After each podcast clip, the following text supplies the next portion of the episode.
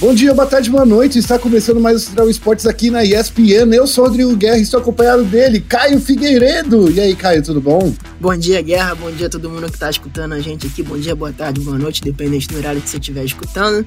Feliz de estar aqui novamente. Vamos falar muito sobre LOLzinho, sobre CS.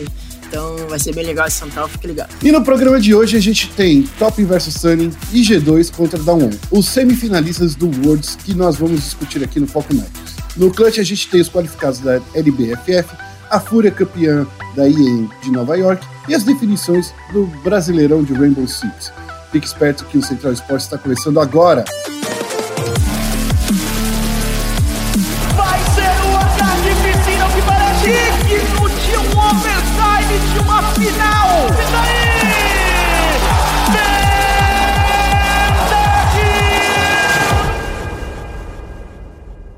Começando aqui com o Foco Nexus. Ô, Caio, vamos falar uma coisa. Você é um cara que chegou aqui na ESPN para falar basicamente aí de, de LOLzinho, mas aí acabou que sua vida virou da, de cabeça para baixo, porque você não tá acertando muitas coisas das suas apostas não, Caio, porque estamos chegando aí nas semifinais e eu tô sabendo aí que você errou muita aposta. Olha, eu digo que isso é uma calúnia, uma fake news, pois o meu bolão segue invicto no, no Mundial de League of Legends. Quem me, quem me seguir no Twitter sabe que eu estou invicto nas minhas apostas e continuarei até o final, pois a G2 será campeã desse campeonato. Entretanto, é, falando sobre as quartas de final, eu acho que deu a lógica, segundo a minha visão. É, eu avisei no, no, no, no último é, Você avisou que a Sunny ia vencer a? Eu avisei, eu avisei. Por mais que, que tivéssemos opiniões contrárias, eu avisei que a, que a Sunny era uma, seria a favorita nesse confronto. Na minha visão, a JDG estava jogando muito mal. E que o resto dos confrontos ia dar a lógica, como deu a lógica. Entretanto, a Fnatic é, deu um pouquinho mais de, de trabalho para até conseguir finalizar essa série, que teve que virar um reverse sweep de 2 a 0 para 3 a 2 Cá, vamos, já que a gente está falando aqui, a gente está falando aqui das quartas de finais aqui no Foco Nexus, né? De algo que é muito, muito estranho. A Fnatic ganhou as duas primeiras partidas contra a TES. A partida foi no, disputada no sábado, foi um 3 a 2 um, um reverse sweep aí da TES. E o que aconteceu com a Fnatic? Foi um apagão ou a TES que aprendeu a jogar contra a Fnatic? Eu acho que, na verdade, primeiramente, é, um, é uma série histórica, né? Na verdade, é o primeiro reverse sweep da história dos mundiais. Nunca vi acontecer um reverse sweep no Mundial, somente em ligas regionais, então já é alguma coisa gigante para a história dos mundiais, além de que a Fnatic ficou a um jogo de eliminar a campeã chinesa, né? A Fnatic tem muita história com os times chineses, já foi eliminada diversas vezes por times chineses no Mundial, inclusive perdeu o título do Campeonato Mundial para um time chinês quando a, quando a EG foi campeã mundial. Mas é uma coisa que me impressionou o desempenho da Fnatic.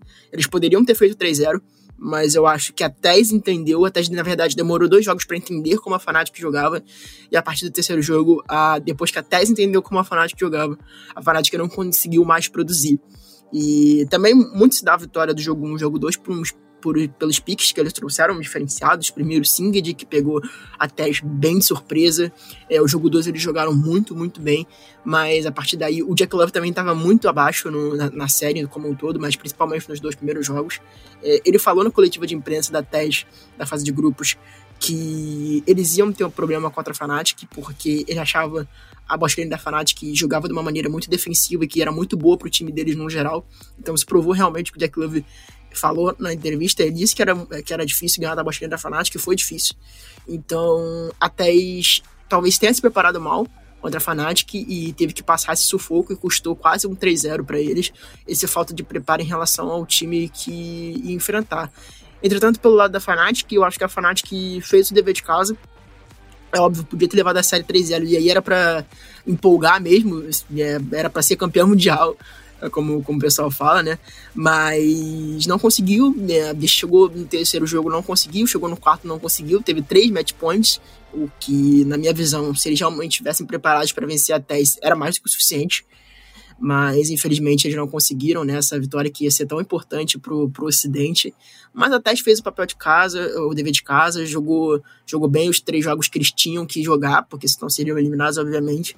E continuou sendo um grande e forte candidato ao Mundial, mas a Fnatic mostrou que a TES também sangra. É isso aí, ó. É, e teve um outro confronto que rendeu bastante é, discussão aí, né? Que foi justamente a Sunny contra a JDG, né? Você já deu aí uma palhinha, né? Que a JDG já não estava jogando muito bem, mas querendo ou não, a Sunny é, também mostrou durante esse mundial aí que estava tropeçando, né, Caio? É, os dois times eram times muito mais inconstantes, mas na minha visão, o grupo da, da Sunny era um grupo muito mais difícil, com a G2 que chega muito forte, ganhando a gente de 3-0.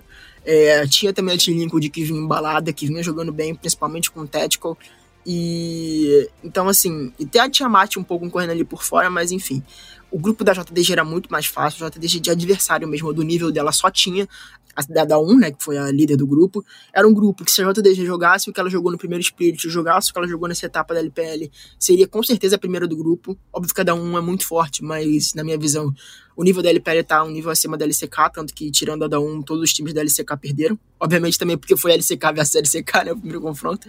Mas enfim, é, a, da, a JDG no grupo já mostrou que não era a mesma JDG, que não tava na mesma prateleira que a gente colocou eles e a Teres no primeiro, na primeira análise do campeonato, na verdade, né?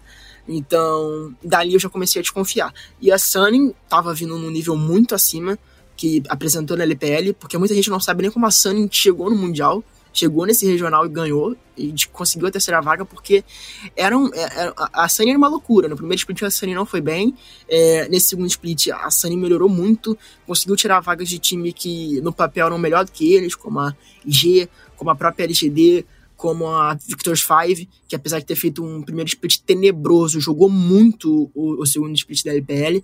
Então a Sunny se provou. A gente não sabia, era meio elefante em cima da árvore, você não sabia como ele estava ali, mas tinha certeza que, entre aspas, ele ia cair e não caiu. A Sunny desempenhou muito bem, aproveitando a força do Bin e do Han Feng, que estão numa fase incrível, incrível, é o máximo da carreira que eles já conseguiram alcançar, talvez alcancem mais com o título mundial, mas realmente, eu da fase de grupos eu consegui enxergar que a Sunny era realmente, no momento, em momento, apesar da, da JDG ter um, um elenco cheio de estrelas, a Sunny era realmente a favorita a ganhar esse confronto e fez a lógica e jogou. O Juan Feng jogou muito, o Bin jogou muito, mas o meu destaque realmente é pro Juan Feng, que tem uma, além de ter uma história de vida impressionante, ele é um cara que tá clicando muito nesse Mundial de League of Legends. Pra finalizar aqui, a gente tem as duas séries que foram one-sided, que foi a da One contra a Dragon X, e Genji contra a G2. A, a da One venceu a Dragon X e a Genji perdeu para a G2 ambas as séries por 3 a 0 Caio, é, eu acho que dá para ver muita coisa aqui, né? Que são, eram os dois times sul-coreanos aí mais fracos do, do, do, Mundial e que a gente vê aí que eu sinto, de novo, quero apertar essa, essa tecla aqui, que a Coreia não precisa de três vagas, né?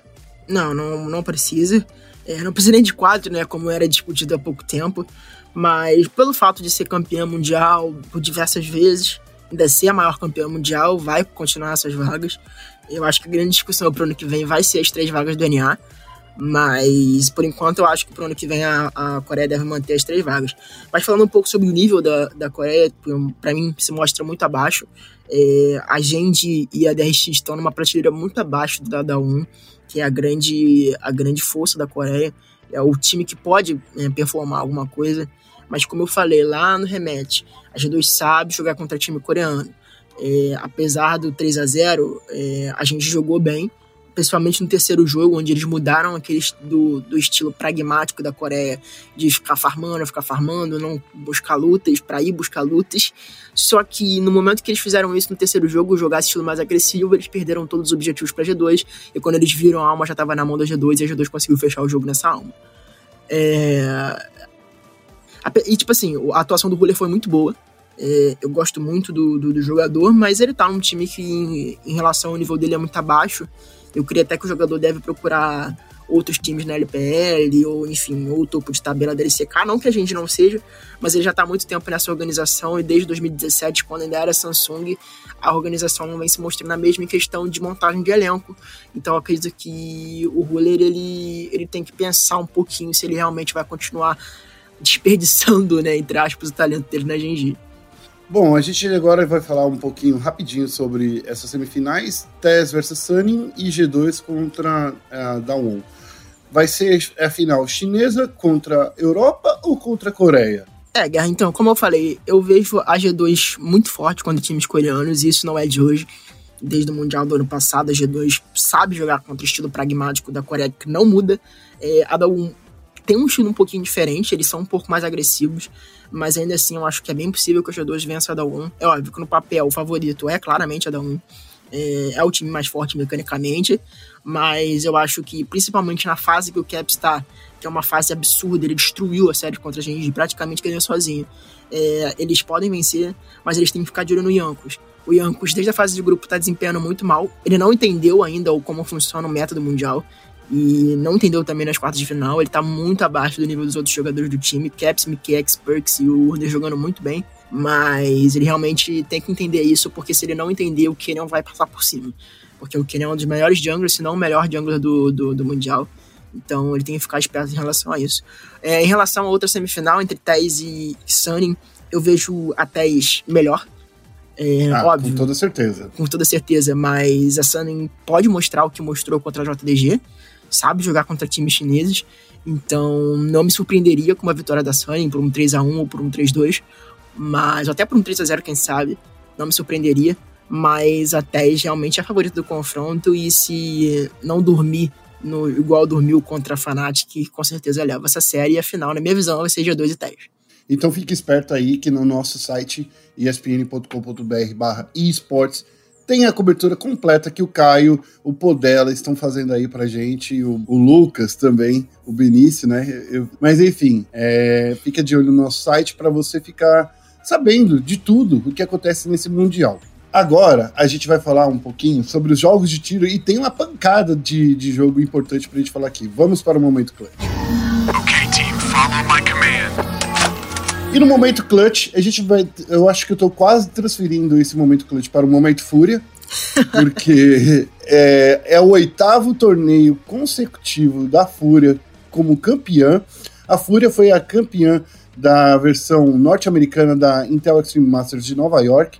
E eles bateram a 100 Thieves por 3 a 1 numa MD5, que eu ficava com muito medo de ser literalmente cinco partidas. Porque a 100 Thieves, que é um time que tá vindo aí já meio que desacreditado, né? Porque é um time que vai, vai ser dissolvido. Isso já foi até confirmado por jogadores, mas a notícia veio em primeira mão pelo HLTV. É, a 100 Thieves bateu muito time forte ali no, durante essa fase, né? A 100 Thieves bateu a T1, bateu também a, a Whalers, então a New England Whalers, que é um time aí inspirado no, no, no time de, de futebol ou de basquete? Agora. Eu, eu, futebol americano, New England Patriots. É, então. Tá aí, né?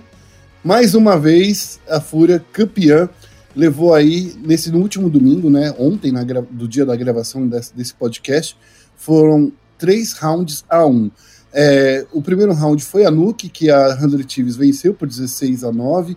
Depois a Inferno, vencido pela todos os outros três mapas foram vencidos pela, pela Fúria, né? A Inferno por 16 a 14, a Vertigo por 16 a 4, e esse mapa foi muito one-sided, e a Mirage por 16 a 11. Caio, eu, eu tenho que falar aqui, ontem, enquanto eu estava assistindo essa, essa partida da, da Fúria, eu estava sentindo aí que os brasileirinhos aí, eles perderam na Nuke porque a Nuke realmente é um mapa que a gente não é muito acostumado a ver a Fúria jogar.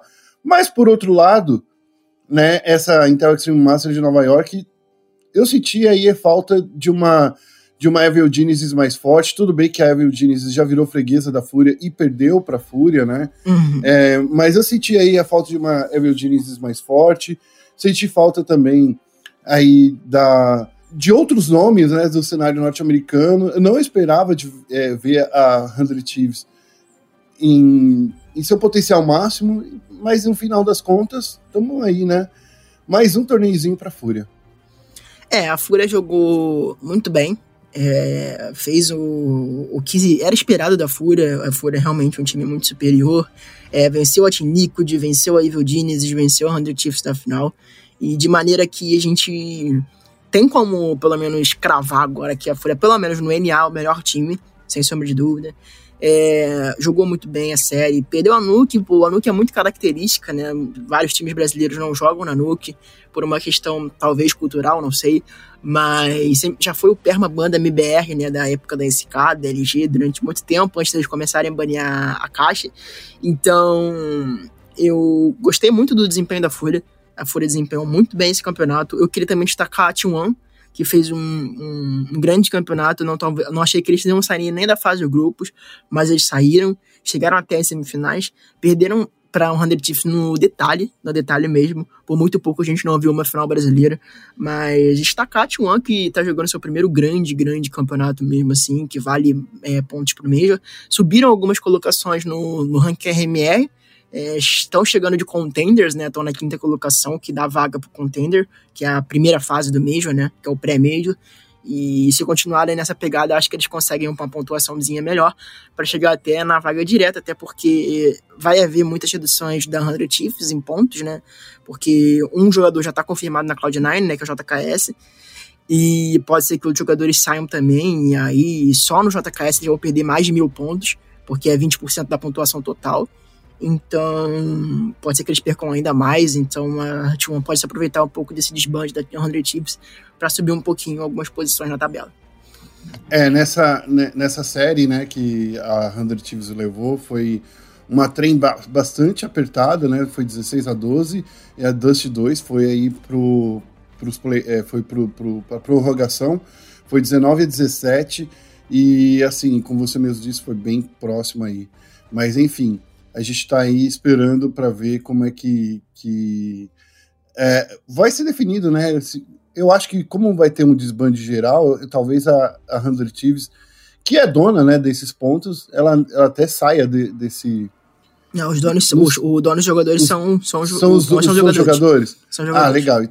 Então, pelo menos os jogadores aí que se manterem aí juntos podem levar esses pontos aí, mesmo com a saída do JKS. Continuando no Counter-Strike, a gente vai falar aí da Boom, que é outra que tá vencendo tudo no, no Brasil, e a Boom levou o troféu da Tributo Major, é, o campeonato que foi é, definido na última segunda-feira, na última grande decisão aí, que é, é um, um, um, campeonato RMR, né, que vale pontos pro próximo Major, e aí a Boom, eu acho que com isso eles disparam na frente e, e não tem mais como como a gente, sei lá, como eles, como eles perderem. A gente veio falando nas últimas semanas, né, do, do confronto do, do, tubarão contra os cachorros, e os cachorros morderam bastante aí. E foi tão, tão unsided, 16 a 3 na Vertigo e 16 a 9 na Dust 2.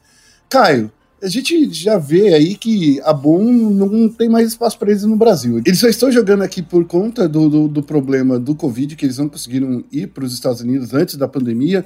Mas enfim, dominou tudo também aqui no Brasil, né, Caio? É, a Boom mostrou que é um time com um nível muito, muito acima dos outros times aqui do Brasil, com todo respeito, mas é uma prateleira muito diferente. A Boom vem com jogadores que já disputaram final de Major, como o, o Boltz e, é, e, o Phelps, já disputou grandes campeonatos na época da, de ouro da SK.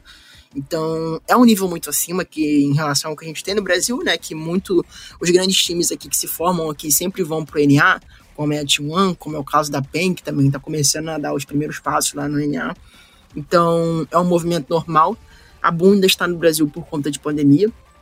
E é interessante ver quando a Boom sair daqui do cenário brasileiro, né? Óbvio que agora que eles estão com esses 5 mil pontos RMR, eles vão esperar o, o, a fase né, da transição da RMR acabar para eles irem para outra região mais classificada para o Major, como a vaga do SA, né? Mas eles realmente estão muito bem, muito, muito bem. É o oitavo título, é o sétimo título de seguida aqui no Brasil. Realmente, desde que chegou, não sabe o que é perder. Então é um time realmente muito superior, tá com 5 mil pontos. Realmente só perde essa classificação caso aconteça uma punição do Apoca ou algum jogador saia da lineup, o que eu acho bem difícil, porque a gente já tá chegando ao final dos torneios RMR. Mas é interessante até ver qual, região a Boom vai, pode sair aqui do Brasil, né? Porque a organização é uma organização tailandesa. Então, provavelmente, não sei se iria para o Europa ou se iria para o NA. Talvez o plano seja... inicial deles era ir para os Estados Unidos, né? Ah, certo, certo. Mas tanto eles quanto, quanto a PEN não conseguiram ir para os Estados Unidos esse ano por conta da pandemia. É, então, realmente, o NA é o melhor cenário para eles se desenvolverem, né? Porque é um cenário um pouco mais fraco que a Europa. E a Europa realmente tá um nível muito, muito acima. É muito destacado, né? Também sim, muita sim. gente disputando vagas, muita gente disputando os campeonatos lá, né? E os times norte-americanos estão numa decadência muito grande no CS. Tanto que você pode ver uma final da 100 Thieves contra a Fúria, que é um time brasileiro e um time australiano é, dois times brasileiros numa, dois times brasileiros numa semifinal e um time australiano. Então o NA está passando por uma grande decadência dos times norte-americanos no geral. Então, realmente seria um bom cenário para eles se desenvolverem. Inclusive, em questão de, de bala, né? Eu acredito que eles estejam num nível bem melhor do que a T1 tá. Então, caso eles estivessem na NA, eles poderiam estar tá fazendo uma final da IEM contra a Fúria. E, e, é engraçado que, assim, a, a gente vê aí é, no ranking da semana passada, né, do, do HLTV, a gente ainda via a, a, a Evil Genesis mais forte, né, em quinto lugar é, em comparação com a Fúria. É que esse ranking desse ano do, do, do HLTV não dá para ter muito padrão, né? Por mais que eles sejam um ranking que eu sinto que é bastante acurado, eu sinto que não dá para saber, porque a gente não vê a Fúria contra o time europeu faz muito tempo, né? Daí a gente tem lá a, a Natus Vincer e a Heroic, a Vitality aí nas primeiras posições, né? A, a, Big também. A gente não vê aí como, como poderia ser esse confronto desses times contra a Fúria. A gente precisa esperar aí passar algum torneio europeu para a gente ver aí como se a Fúria for para a Europa para ver como é que eles estão desempenhando contra os times europeus. Mas eu sinto aí que a Fúria depois dessa vitória da Nanhen de Nova York, ela precisa subir pelo menos uns quatro, umas quatro colocações aí, porque na minha opinião, é um time muito forte. Eu acho que eles devem subir sim, pelo menos para ser o melhor DNA. É, é muito difícil. É, com, primeiro que a HLTV está contabilizando os pontos da Europa com um, um, peso maior do que os campeonatos do NA, né? Sim, Até por sim. questão do, do, do, nível, né? Então não tem como muitos times do NA tentarem chegar ao top 1, porque nunca vai acontecer. Então, mas eu acho que o primeiro campeonato que vai definir isso é a Blast que vai acontecer, Fall, uh, Blast Fall Spring, se eu não me engano, que vai acontecer agora. Uh, a Fúria tá no mesmo grupo, né, que é a MBR, que é a G2. Então, vai ser um, um, grupo bem, um campeonato bem legal de assistir, que vai definir realmente o, o derradeiro é, lista da HLTV desse ano, né, porque são os principais times jogando esse campeonato. A gente também vai ter o IEM Global Challenge em dezembro, também que vai misturar de novo, né, voltar, vai ser a primeira LAN, né, depois do do, da pandemia. Então vai ter uns campeonatos bem legais misturando o ENA agora depois do, desse período que a pandemia abaixou um pouco, ela continua ainda, mas eles vão conseguir fazer campeonatos tipo bolha, como, foi, como está acontecendo no Mundial de League of Legends. Então vai ser bem legal voltar a ver esse NA versus EU. Por favor, é o que a gente mais quer. Enquanto isso, a gente vai passar agora para outra categoria. Vamos falar de Liga Brasileira de Free Fire. A gente teve nesse último domingo a última rodada da fase regular, onde foram definidos os 12 classificados aí para as grandes finais aí do, do, do, campeonato. Santos, Black Dragons, Flamengo, SS, Red Canids Calunga, Cruzeiro, God, Corinthians, Team Liquid, Fúria, Vivo Cage e Pain Game são os 12 qualificados. Já Cabum e Los Grandes foram rebaixadas direto, né? Já estão na Série B, enquanto a Loud, Fear, INTZ e New X vão para relegation. A relegation da, da Liga Brasileira de Free Fire, só para vocês lembrarem, é, é como se fosse um campeonatinho mesmo, onde oito equipes disputam e as quatro primeiras qualificadas vão aí, voltam para a Série A. Então temos aí quatro times da Série A disputando a sua permanência aí no, na Série A. Ô Caio, eu não sei se você acompanha o, a Liga Brasileira de Free Fire, mas assim, esse final de semana foi loucura, porque a gente tinha visto aí a Red Canids que estava é, geralmente nessa zona aí do, do relegation, disparar para quinta posição. Foi um, uma, uma escalada. Enquanto isso, a gente vê aí a, a, o Santos né, dominando mais uma vez o, o cenário nas, nas, regras de pontos. Porém, a partir de agora, né, nos playoffs, tudo será rede, é, redefinido. A gente vai ver do zero aí quais são os times que estão no melhor momento nos próximos finais de semana, né? Porque essa grande final vai acontecer no último final de semana de outubro, né? Então a gente tem que ver aí dia 30 e 31 de, de outubro vão acontecer esses, essa grande final. Eu quero saber de você, Caio, mesmo que você não acompanhe muito de perto, você não acha que tem muito time de futebol aí na, na, na LBFF? É muito time de futebol, né? Um pouco como é o, o League of Legends também, agora que diminuiu um pouco, mas é, em relação ao, ao cenário de Free Fire como um todo, me surpreende muito o rebaixamento da Los Grandes, né?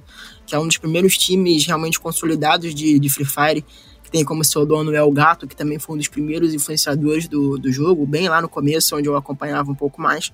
Me surpreende esse rebaixamento, porque era um time que tinha bastante potencial. É, fez a parceria com a Black Dragons, depois se separaram de novo. Então, me surpreendeu esse rebaixamento da, da Grandes, o rebaixamento direto. E me surpreendeu também a, a Loud, né, na, na, na Relegation, é um time que já ganhou a Libertadores do Free Fire, então é um time que também tem... Sempre do, tipo, disputou as primeiras posições, jogou o Campeonato Mundial junto com o Corinthians, então me surpreende muito essa posição da, da, da, da Loud.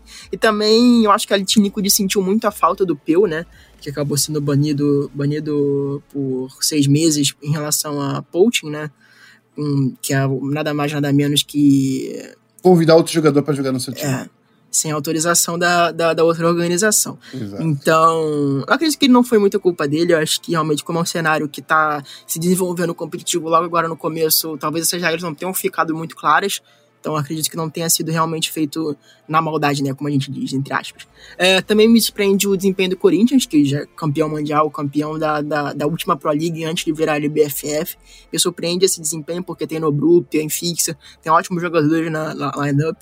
Mas o Corinthians é um time que já gosta muito de jogar playoff, né? Então pode ser que a gente veja uma mudança realmente do Corinthians e da PEN também que me surpreendeu ficando nessa 12 colocação. Era um time que estava sempre disputando o topo da tabela, principalmente na última LBFF. Então, a gente teve muita surpresa, na verdade, na segunda etapa da LBFF. É, muita coisa que aconteceu. Eu acho que essa grande final aí, como reseta o mindset né, da galera, a gente pode ver qualquer time desse ponto da tabela aí na, na, na liderança, é, talvez vencer no campeonato, mas eu vejo que o Santos realmente está com uma equipe mais forte. Principalmente porque vem dominando aí a fase regular, não é de hoje. E a Black Dragons também está vindo com com um dragão no pescoço, né? Eu ia falar outra coisa no pescoço, mas tá vindo aí que ele mordeu o pescoço. A Black Dragons que foi a campeã da Copa FF, né? Então. Sim, é exatamente. E o Flamengo, né, também, que acabou de entrar aí, tá se mantendo na terceira posição por muito tempo, né? A B4 aí veio bem forte também, principalmente no início de, de, dessa, dessa terceira etapa, né? Bom, passando agora para um, o próximo e o derradeiro jogo, vamos falar aí do Brasileirão de Rainbow Six, que estão definidos aí os times aí que vão para os playoffs. T1, Ninjas e Pijamas, é, Team Liquid e MIBR são os qualificados. A Fury Sports caiu direto, né? Não tem mais é, condições de, de, de, continuar aí na, na Série A, mas uma questão aí que a gente precisa ver. Eu esperava que a FaZe Clan conseguiria essa última vaga, mas acabou ficando na, nas mãos da Team One. Caio, a, a gente tá vendo aí a, a, a Ninjas e Pijamas que perdeu um, um, uma posição aí no topo da tabela, mas perdeu por causa de um empate. Ela continua, a Ninjas e Pijamas continua aí de forma invicta no, no, no, no torneio. É impressionante realmente o desempenho da, da NiP. Tá mapas e mapas sem perder. Há muito tempo que não perde, se não me engano, desde abril. Então, apesar da T1 ter ganho a primeira colocação, é realmente impressionante o que a NiP faz nesse campeonato.